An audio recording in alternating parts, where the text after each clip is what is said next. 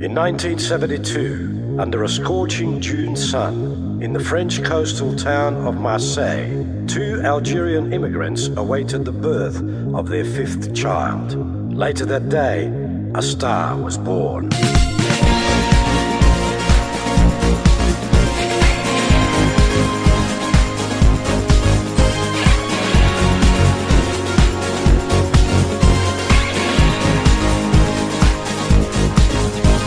Cristiano Ronaldo, Wayne Rooney, Veron, Suarez, Van Basten, Gianluigi Buffon, Xavi, Iniesta, Drogba, Hazard, Tevez, Schweinsteiger, Steven Gerrard, Alessandro Del Piero, Neymar Forlan, Özil, Nakata, Jean-Pierre Papin, Ballack, Van Persie, Beckham, Giggs, Scholes, but the strongest of them all Zinedine Zidane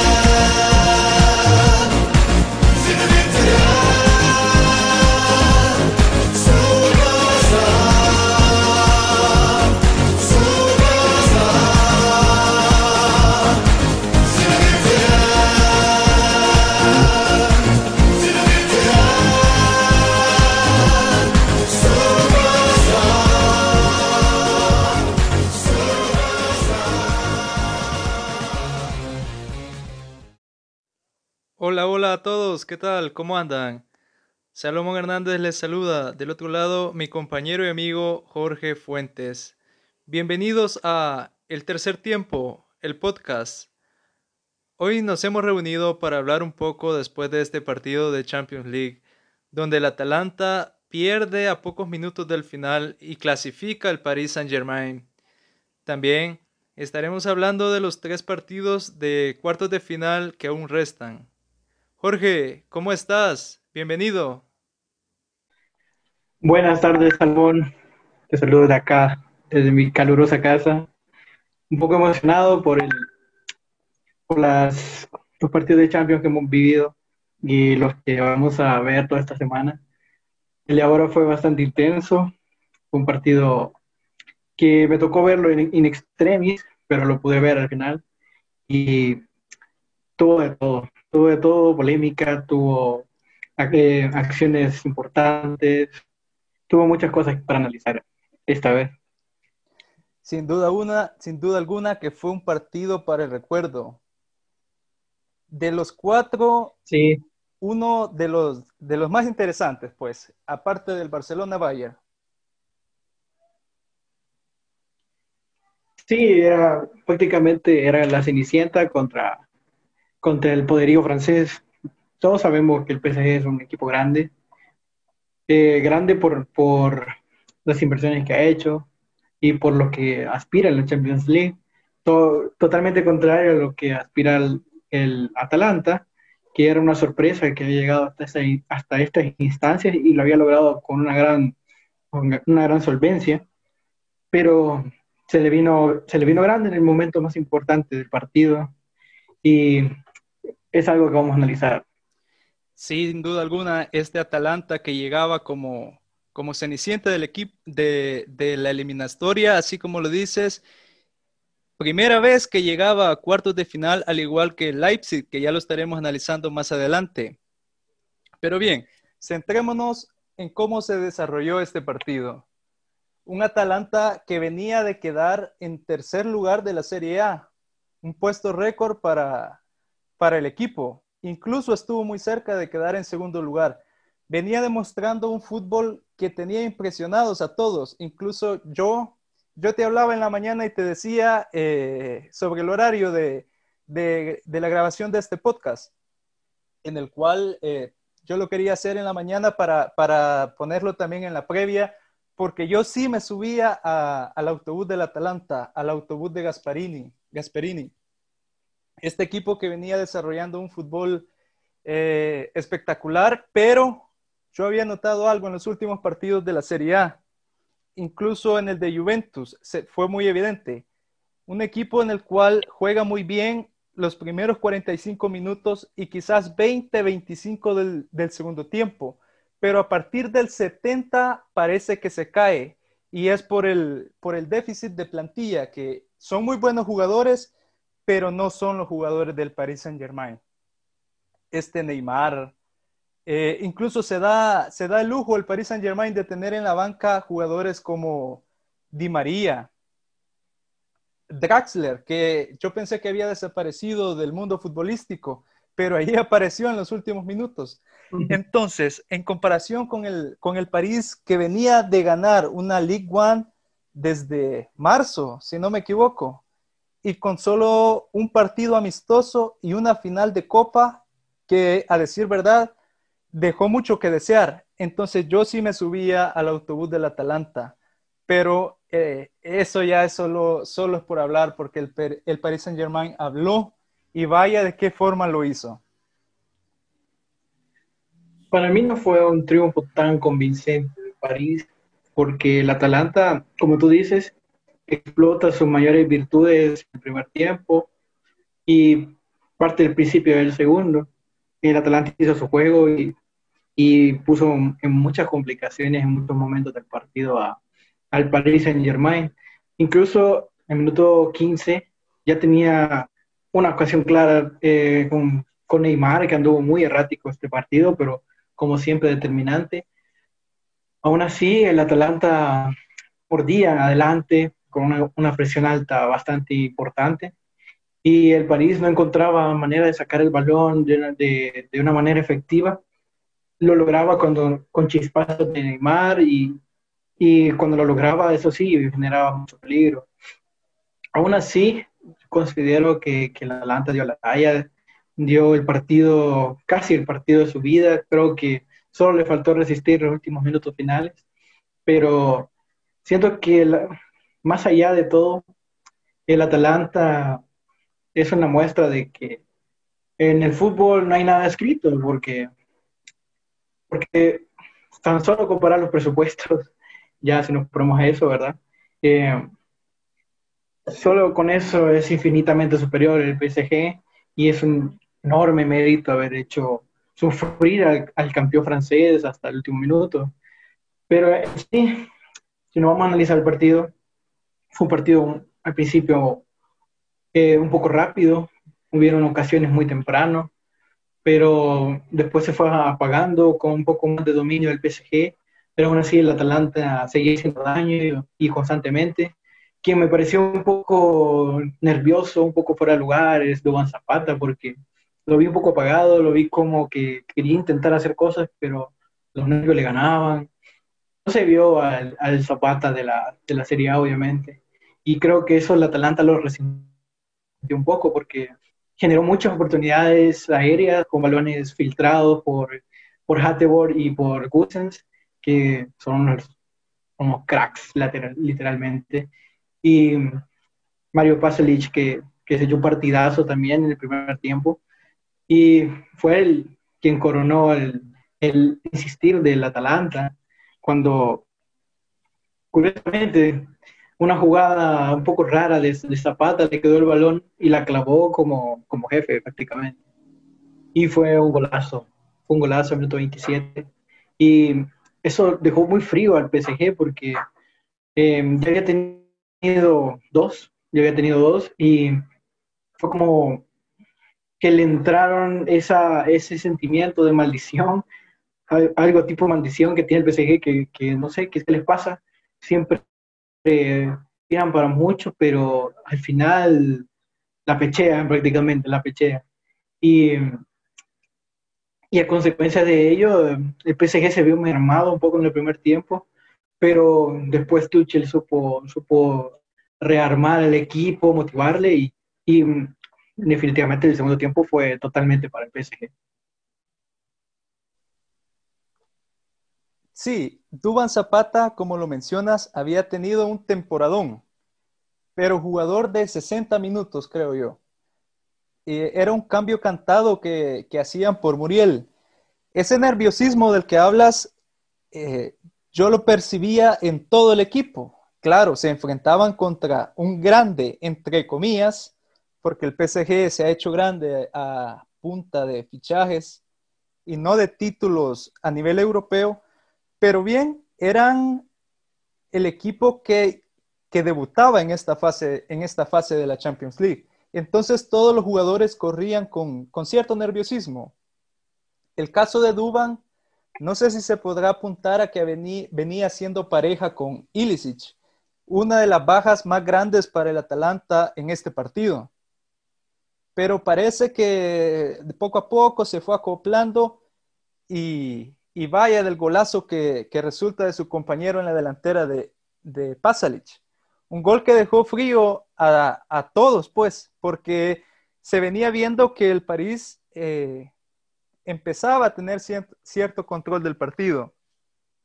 No sé ahí qué pasa en el medio tiempo cuando Papu Gómez eh, sale de cambio. No me quedó de todo claro. No sé si, si tú notaste que, que, se que lo golpearon, algún desgarre o qué pasó. que salió, salió cojeando, salió cojeando el Papu y era un cambio bastante obvio porque habían pegado mucho y había batallado mucho adelante.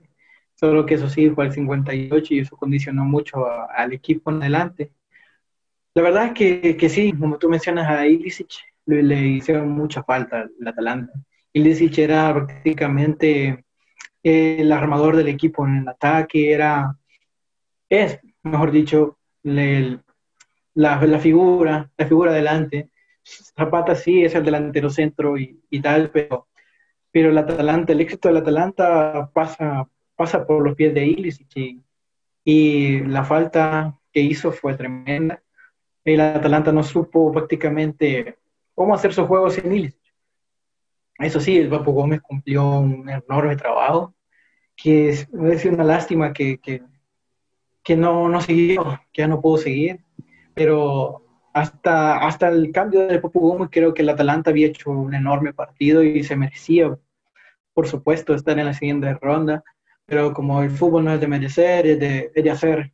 Y en los minutos finales, entre el minuto 60 y 80, eh, fue un dominio total del PSG, aplastante, eh, asfixiante con la entrada de Mbappé, tremendo.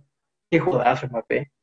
Neymar también. O sea, cuando se juntaron, cuando, cuando se juntaban los de arriba, eran imparables. Eso sí, no estaban nada finos.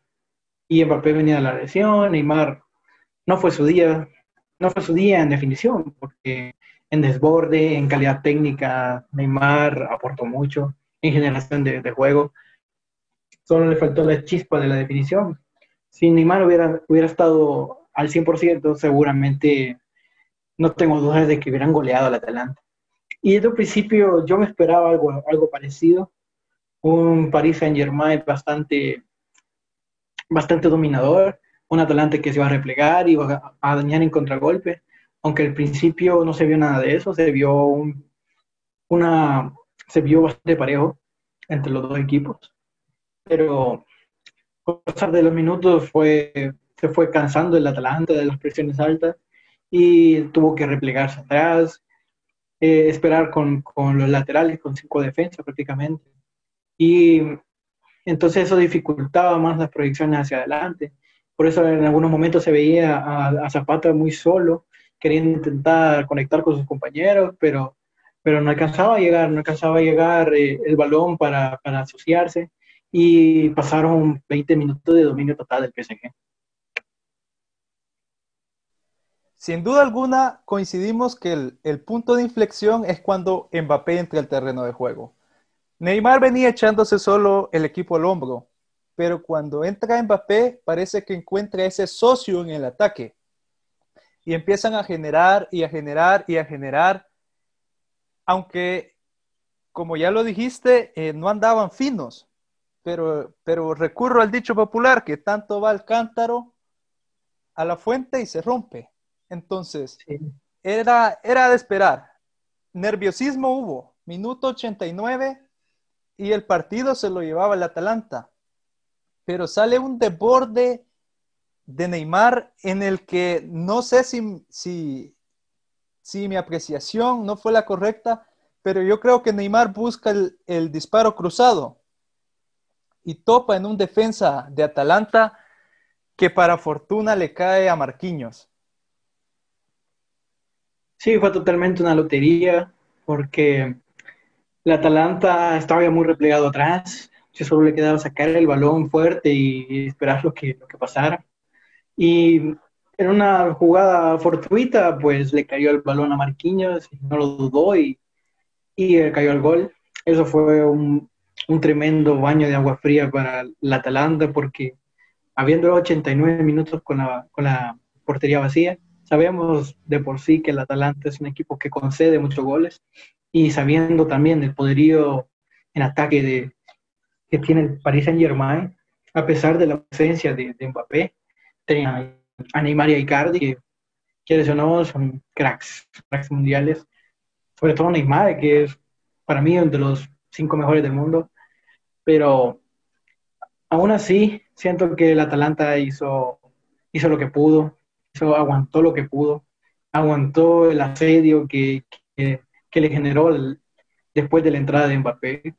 Y pues ya el segundo ya fue algo que, que, se, que se sentía en el ambiente, porque el Atalanta estaba dolido, estaba triste, porque ya se sentían en, en semifinales. Y eso es lo que tiene la Champions, es un torneo bastante impredecible, nunca se sabe lo que puede pasar. Así como pasamos de, de que Atalanta casi estaba en semifinales, un hito histórico para el equipo de Bérgamo, pero en qué, en razón de cuatro minutos, se acabó su sueño, con dos jugadas rápidas, de transición rápida, con un Neymar muy listo, muy atento y, y tanto Marquinhos como Chupomoting estuvieron en el momento preciso para definir y, y, hacer que el PSG por fin rompa su, su maleficio de, de, no llegar a de no llegar a las instancias de semifinales de la Champions desde, desde cuándo? 1995, desde que el gran George Weah nos deslumbraba con su, con su velocidad, con su ataque. Pasaron mucho tiempo para que el PSG por fin soñara en e intentar lograr su máximo objetivo. Y siento que al Atalanta obviamente no se le puede reprochar nada. Hicieron lo que pudieron, hicieron todo lo que, lo, que les alcanzó. Y a falta de fondo de armario, a falta de, de más calidad en su medio campo, porque al principio de Ron y, Freuler se esperaron porque no podían detener a Neymar y generaron dos Marías que lo terminaron condicionando todo. Después los cambios no fueron tan efectivos. Luis Muriel estuvo bastante, bastante perdido, totalmente perdido. Incluso tuvo una última que, que podía perfectamente haberla definido si, si no hubiera tenido la presión encima, ¿verdad? O sea, no podemos igual dar por hecho cosas de que de un jugador porque, bueno, no hemos vivido un momento así, ¿verdad? Pero sí, Muriel la tuvo al final y, al final terminó pasando el PSG, celebrando obviamente Berratti y, y Ángel y María. Sí, sí, se cae el equipo cuando le meten el primer gol. Ahí ya Atalanta tira la toalla. Lo consiguiente es solo, solo cosas del empuje que puso el Paris Saint Germain. Pero este equipo sale con la cabeza en alto jugó, llegó, jugó, gustó y lastimosamente no se dieron los resultados. Ahora el París lo encontramos en la siguiente fase eliminatoria, en semifinales, esperando ya el rival entre el Atlético de Madrid y el Leipzig.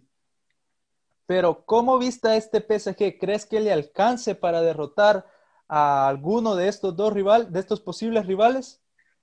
¿Está para ganar la Champions? ¿Está para para todo eso que, que, vienes mencionando, que es, ha sido un proceso de inversión desde el 95, han comprado a Neymar, eh, tantas cosas, y siempre, siempre han quedado a la orilla. ¿Cómo lo viste hoy? Pues es bastante complicado porque esta Champions es una Champions excepcional. Una La Champions inédita, la Champions del COVID-19. Sí, la, esta Champions es complicada de analizar porque es todo muy impredecible, así como el, el París ganó in extremis, nadie, bueno, poca gente imaginaba que esto iba a pasar así. Así como esto pasó, puede pasar con el Leipzig eliminando al Atlético, el Bayern metiendo una paliza al Barça o viceversa. Nadie sabe, es bastante inseguro.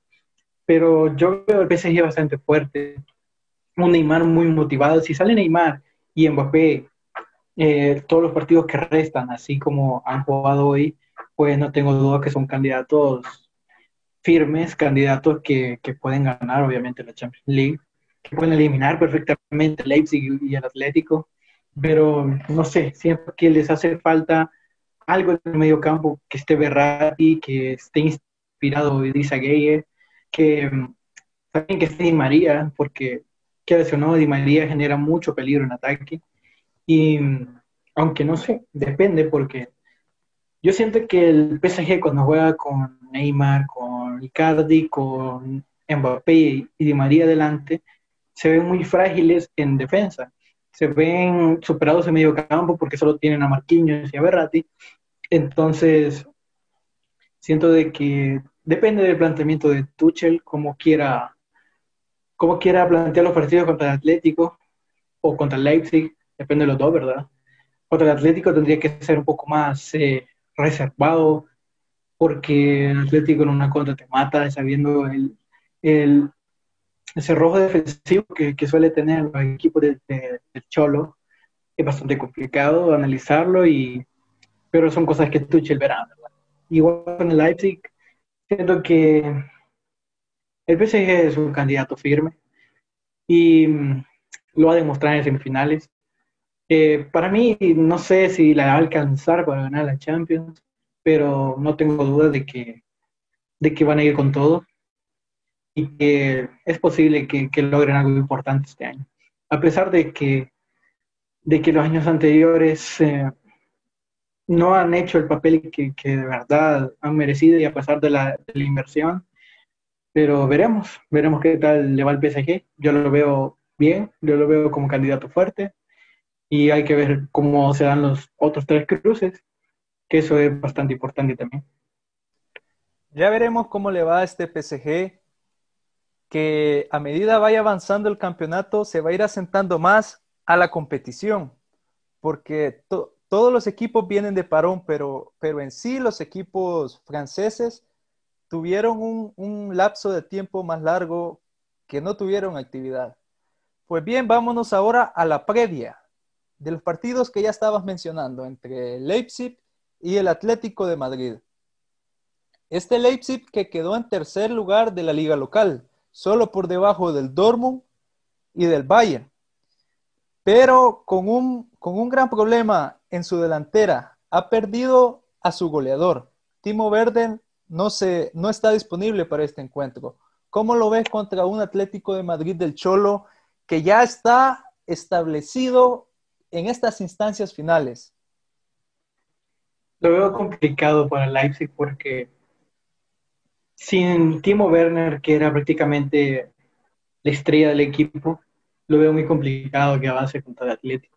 Si el Atlético juega muy bien, con un Joao Félix, con un Morata inspirados, con Saúl eh, muy sólido en, el medio campo, con Coque desbordando. Yo veo a un, Atlético con, claros, con claras papeletas para pasar. Y mm, al Leipzig eh, le, puede, le puede fallar mucho ese, ese sentimiento de no tener a su delantero, porque es complicado llegar a una instancia como está es también otra, no sé si sorpresa, pero yo lo pongo como sorpresa porque eh, pese a todo, el, Leipzig es primera vez que llega a estas instancias, a cuartos de final, y yo lo veo complicado contra el Atlético. Yo veo al Atlético eh, definitivamente en, la próxima instancia, pero, pero todo depende porque, porque recuerda que esta es una Champions rara. Entonces, algún, alguna sorpresa de, de Leipzig viene y nos sorprende a todos prácticamente. Sin duda alguna, este Leipzig, que ha sido una, una revelación para esta edición de la Champions League, viene de unos octavos de final donde no tuvo que sudar, jugó relajadamente y dejó en el camino al Tottenham con un global de 4 por 0 nada, nada, y, hablamos de un Tottenham, pero en reestructuración, no aquel Tottenham que vimos el año pasado en la final. Entonces, un punto, no sería punto de partida porque este partido fue hace, ¿hace cuánto fue? Allá por marzo. Sí. Hace mucho ya. En cambio, el Atlético de Madrid viene, hay que recordar que viene de dejar al actual campeón de la Champions League, el Liverpool, con un global de 4 a 2. Yo creo que eso es importante, ¿sabes? Eso motiva a, los atléticos para, para sentirse con, con las papeletas de, de, buscar su primera Champions. Y está bastante, bastante favorable para ellos por el lugar donde les tocó luchar. Y, y como tú dices, es cierto, el, el, el Atlético está bastante fuerte, eh, viene con más rodaje que Leipzig, porque recordemos que, que Leipzig ya tiene un poco más de un mes de no jugar, hace un mes que terminó la Bundesliga, y digamos que el Atlético viene con más rodaje, con más, a pesar de los dos positivos que, que, que tiene por coronavirus, ¿verdad? Van a perder Ángel Correa y, y Universalco, pero no creo que eso sea un impedimento para que el Atlético logre lo que quiere porque está muy fuerte, se siente favorito. Eso sí, eso le puede pesar un poco, porque el Atlético cuando se siente favorito eh, peca, peca de, peca de, de, ser novato, si se puede decir así. Porque si nos vamos un poco a la historia, a lo que pasó con, con el Madrid, por ejemplo, en la, si no me equivoco, 2016, 2017 o no recuerdo exactamente, pero esa, esa eliminatoria en, en, la cual en semifinales de Champions el Atlético se sentía que podía eliminar al Madrid, se sentía con, con toda la convicción del mundo de, de poder lograr su objetivo de, de, lograr su primera Champions, pero el papel de favorito le fue muy grande y a pesar de que el Madrid estaba en un mal momento en esos, en esos días, le sacó la eliminatoria y, y, la sacó con contundencia, ¿verdad? Entonces yo siento que al Atlético le pesa mucho el papel de, de ser favorito y no sé si lo han entendido así o no, pero si, si logran controlar, manejarse los nervios y esa, ese sentimiento de confianza de que, que, por fin se les puede dar la oportunidad, ya no tienen al Madrid en camino, eliminaron a Liverpool, yo creo que el, Cholo y el Atlético pueden hacer un gran trabajo para poder por fin lograr su gran objetivo, que es, que es la Champions, que ya llevan más de, más de seis años buscando. Bastante meritorio para, para un equipo como el Atlético. Y veremos qué tal, qué tal le va contra el Leipzig. Va a ser un partido interesante, bastante intenso. Eh, siento que va a ser un ida y vuelta, a pesar de que el Atlético ya sabemos cómo, cómo a veces plantea sus partidos Simeone, pero siento que va a ser un partido bastante interesante, como todos de la, de, del resto de la Champions, y veremos qué tal. Es una eliminatoria de un solo partido, y mi pronóstico es que el Atlético, que el Atlético pase. Sin duda alguna llega con bajas que ya mencionas como Correa y Versálico. Se especula que por ahí entre el mexicano HH Héctor Herrera eh, en sustitución de Ángel Correa. Y por ahí todavía no se ha confirmado quién estaría por Versálico.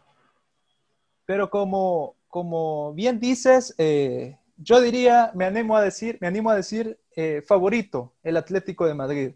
Esperemos que no le pase eso que mencionas de, de cuando llega como favorito.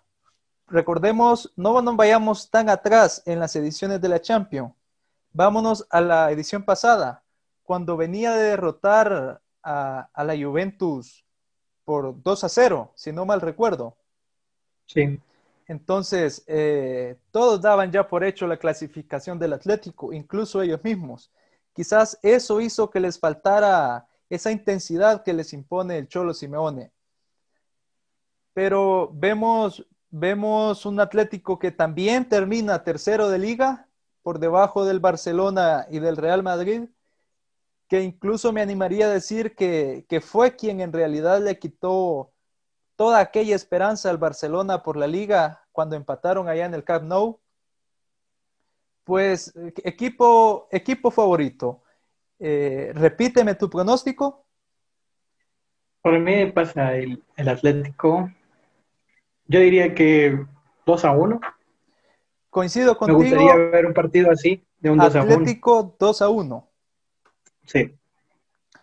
Vámonos a la siguiente llave. Recordar a nuestros oyentes que, que esta Champions eh, inédita ya no tiene sorteos para, para los para los semifinal, para los en estas instancias de final. De ganar eh, eh, Atlético de Madrid se enfrentaría a al Paris. Saint Germain. sí. En, esta, en este lado de la llave de los equipos que nunca han ganado una Champions League, ya tienen asegurado a alguien que nunca ha ganado una Champions League en la final. precisamente. Vámonos al otro partido, uno de los más esperados. Barcelona contra Bayern Múnich. El Barcelona que viene recientemente de eliminar al, al Napoli y el Bayern que viene de aplastar al Chelsea. ¿Cómo ves esta, este emparejamiento? Pues yo, siendo un barcelonista, confeso, yo lo veo muy, muy complicado. No, no, aquí te veo- quitas, te quitas la camisa porque, porque estamos siendo imparciales. No, claro, o sea, yo voy a hablar imparcialmente, lo, malo, lo más que pueda, obviamente, pero ya sabes, los colores me inundan y modo, tengo que hablar así. Pues yo lo veo muy complicado para el Barcelona porque el Bayern es una, una pisonadora. Para mí es el claro favorito ganar la Champions, más que el PSG, más que el Atlético, más que incluso el Manchester City. Eh, el equipo de Flick viene jugando increíble prácticamente una racha de victorias increíble en la Bundesliga, en la Champions. Yo lo veo como un candidato tremendo. A mí me da a mí mucho miedo. Me da mucho miedo cómo plantea el partido Flick, aunque sí siento que se han tomado la molestia de ponerse la, la etiqueta de favoritos desde mucho antes.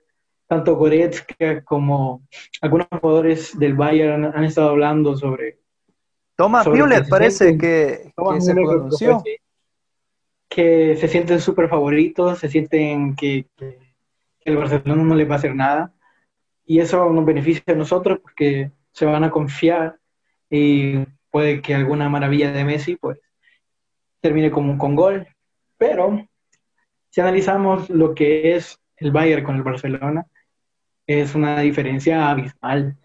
El Bayern eh, es un equipo que yo siempre he admirado porque mantiene siempre un estilo característico, una combinación como de Klopp y de Guardiola ahí, pero le han apostado siempre a un estilo y les ha salido súper bien. Son el, después de Barcelona, un equipo más ganador de, de la última década y yo, eh, comparado al Barcelona, lo veo muy, muy superior.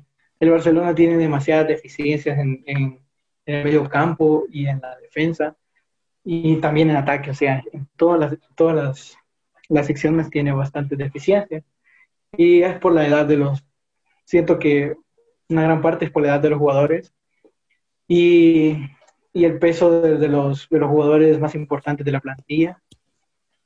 Eh, muchos juegan por decreto, muchos pura jerarquía, ¿verdad?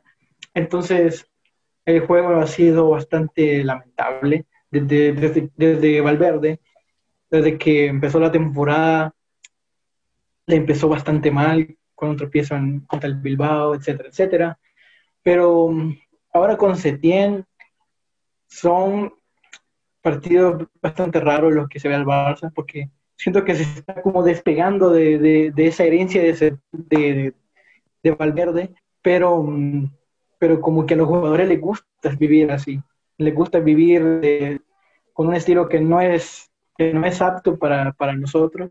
Y, mm, y esa, ese alejamiento de su propia identidad del Barcelona hace que, que, que realice partidos como contra el Nápoles, que sí es cierto, nuestra primera, primera parte fue tremenda, fue bastante dominadora, pero después en la segunda parte fue bastante poco triste porque parece que nos echamos atrás, parece que, que nos gusta más defender que atacar, y eso el Bayern lo va a explotar mucho.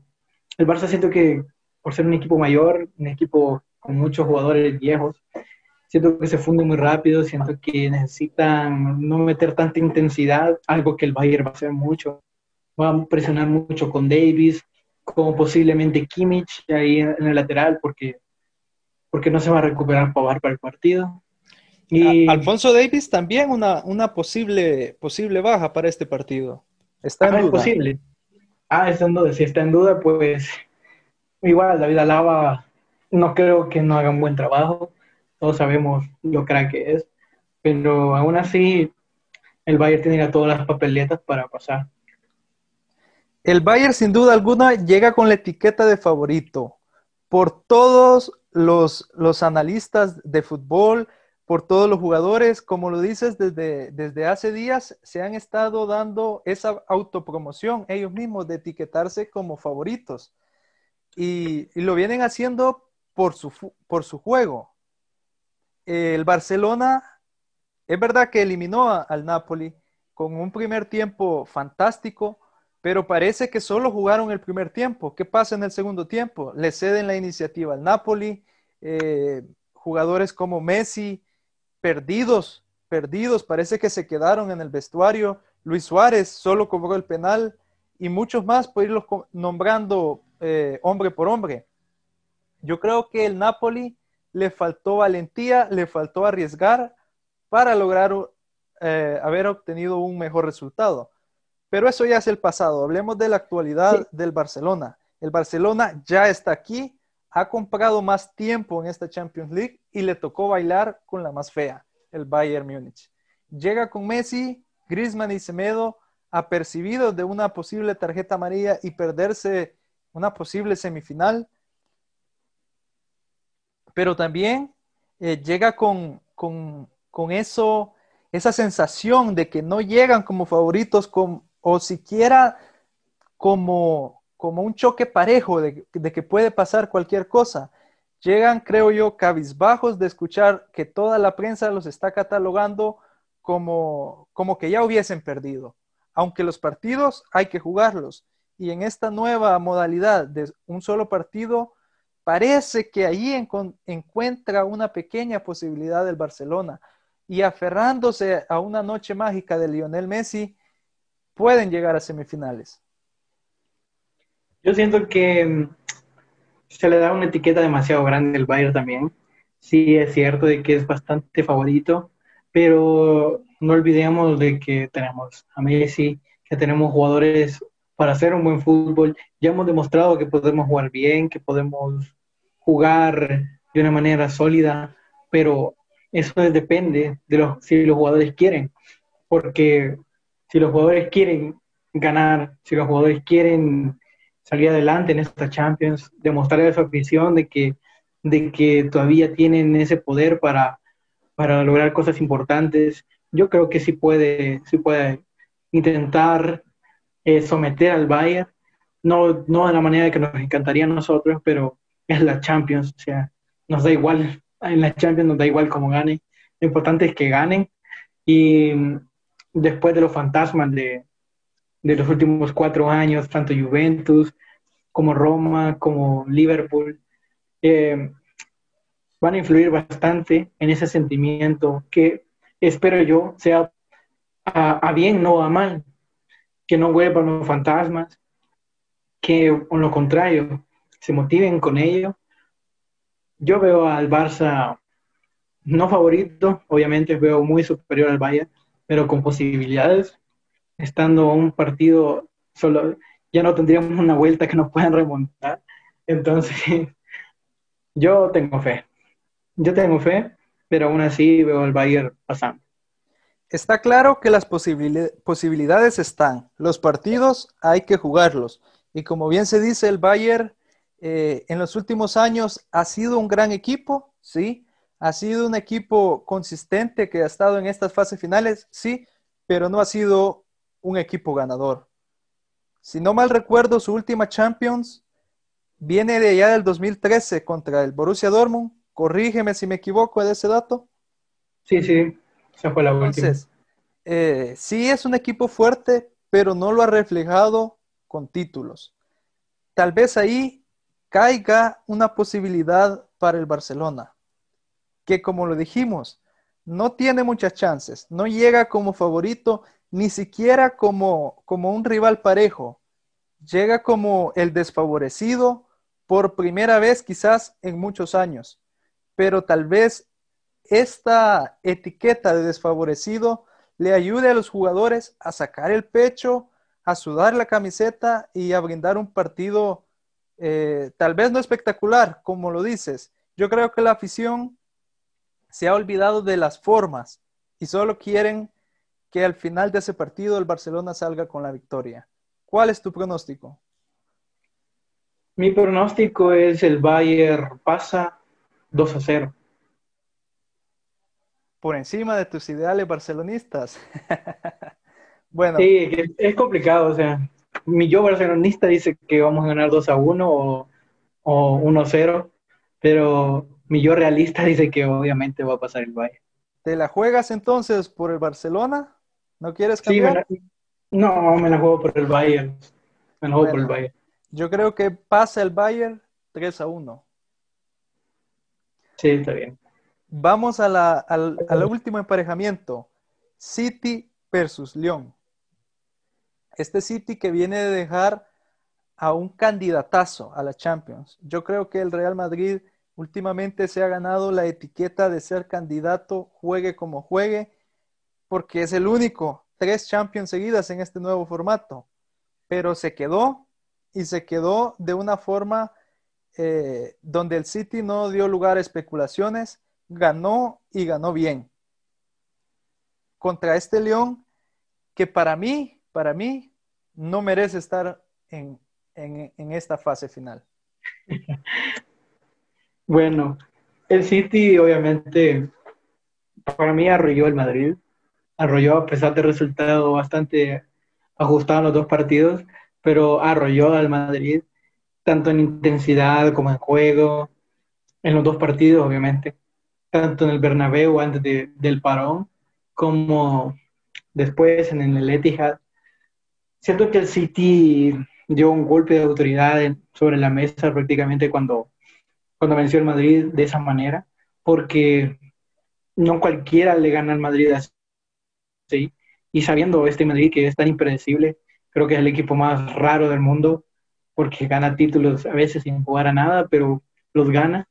Y pero vamos a ver, vamos a ver cómo juega el City definitivamente, porque siento que el City tiene muchas carencias atrás, le llega muy fácil, los defensas son muy endebles por arriba y un cualquier rebote que le pueda caer al León, que aproveche ahí de Pay o Musa Dembélé si llega, eh, yo lo veo igual bastante claro para el City. Es quizá la eliminatoria más clara que veo el León que, como tú dices, pasó algo in extremis contra tu queridísima Juve y tuvo la suerte, tuvo la suerte de que, de que, bueno, le favorecieron un penal y aunque a la Juve también le favorecieron otro, ¿verdad? Pero, aún así, siento de que, de que el City va a pasar, sin duda, lo veo muy claro. Solo que eso sí, si, si Sterling, si tanto Gabriel Jesús como quien esté arriba, sea Foden, sea Males, sea Fernando Silva, cualquiera de ellos que estén arriba, pues se andan finos, le meten una goleada si quieren a León. Así como le metieron una goleada al Liverpool hace poco, 4-0.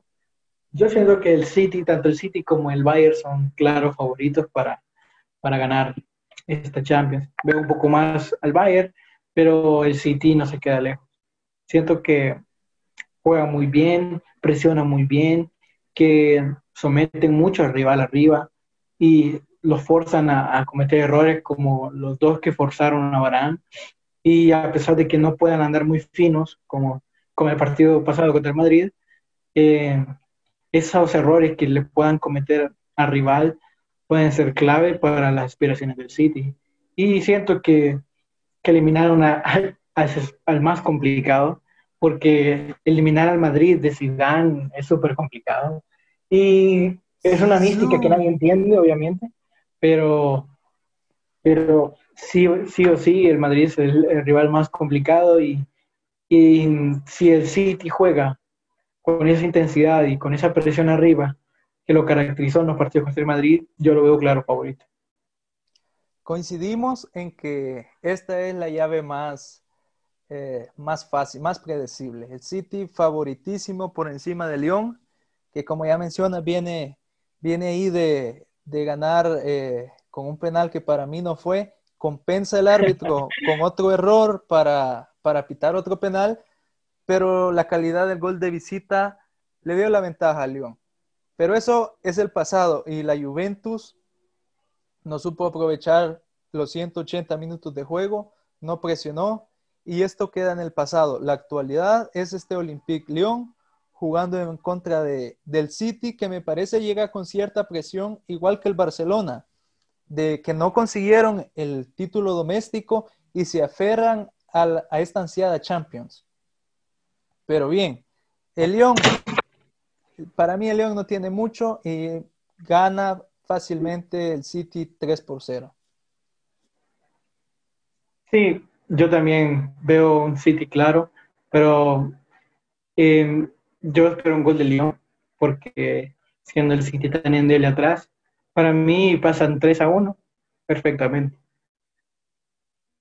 Recordemos entonces las predicciones. Tú dijiste eh, Atlético de Madrid sobre Leipzig 2 a 1. Sí. Bayern sobre Barcelona 2 a 0. Y 3 a 1 City sobre eh, Lyon. No descarto, no descarto, eso sí, que hayan prórrogas en el partido, por ejemplo, del, del Barça. Yo creo que es posible. Y sabiendo que nuestro queridísimo Ousmane Dembélé puede que juegue, puede ser un punto importante para considerar. Pero yo ya di mis predicciones, eso creo que va a pasar y ya veremos, ya veremos qué pasa. Sin duda con ansias de esperar ya estos próximos partidos, ya, ya se nos viene el más próximo Leipzig Atlético de Madrid y, y el viernes ese partido que creo que es el, más esperado de esta fase, Bayern versus Barça. Así es, veremos qué tal se dan los encuentros de estas eliminatorias, que hay que disfrutar la Champions mientras podamos. Y mm, hay que, hay que ver quién se da la etiqueta de favorito después de estos cuartos de final. Vamos ya llegando a la finalización de este programa. Agradecerte, Jorge, por haber estado con nosotros. Recordarle a todos nuestros oyentes eh, que ya nos pueden seguir a través de nuestra red social eh, Twitter con el usuario arroba tercer guion bajo tiempo. Así es, gracias Salmón. Un placer haber hablado contigo, discutido medio un poco de, de la actualidad y espero que, que los, las predicciones vayan como deben de ir esta Champions hay que disfrutarla porque a pesar de ser excepcional, pues es una Champions y que no hay rivales muy interesantes la cual la pueden ganar. Así que aunque tu, querida, tu queridísima Juventus ya no esté, veremos que cómo le va a mi queridísimo Barça. Un gusto como siempre poder platicar contigo y agradecer a todos los que nos estuvieron escuchando. Muchas gracias. Eh, soy Salomón Hernández. Me despido. Hasta luego.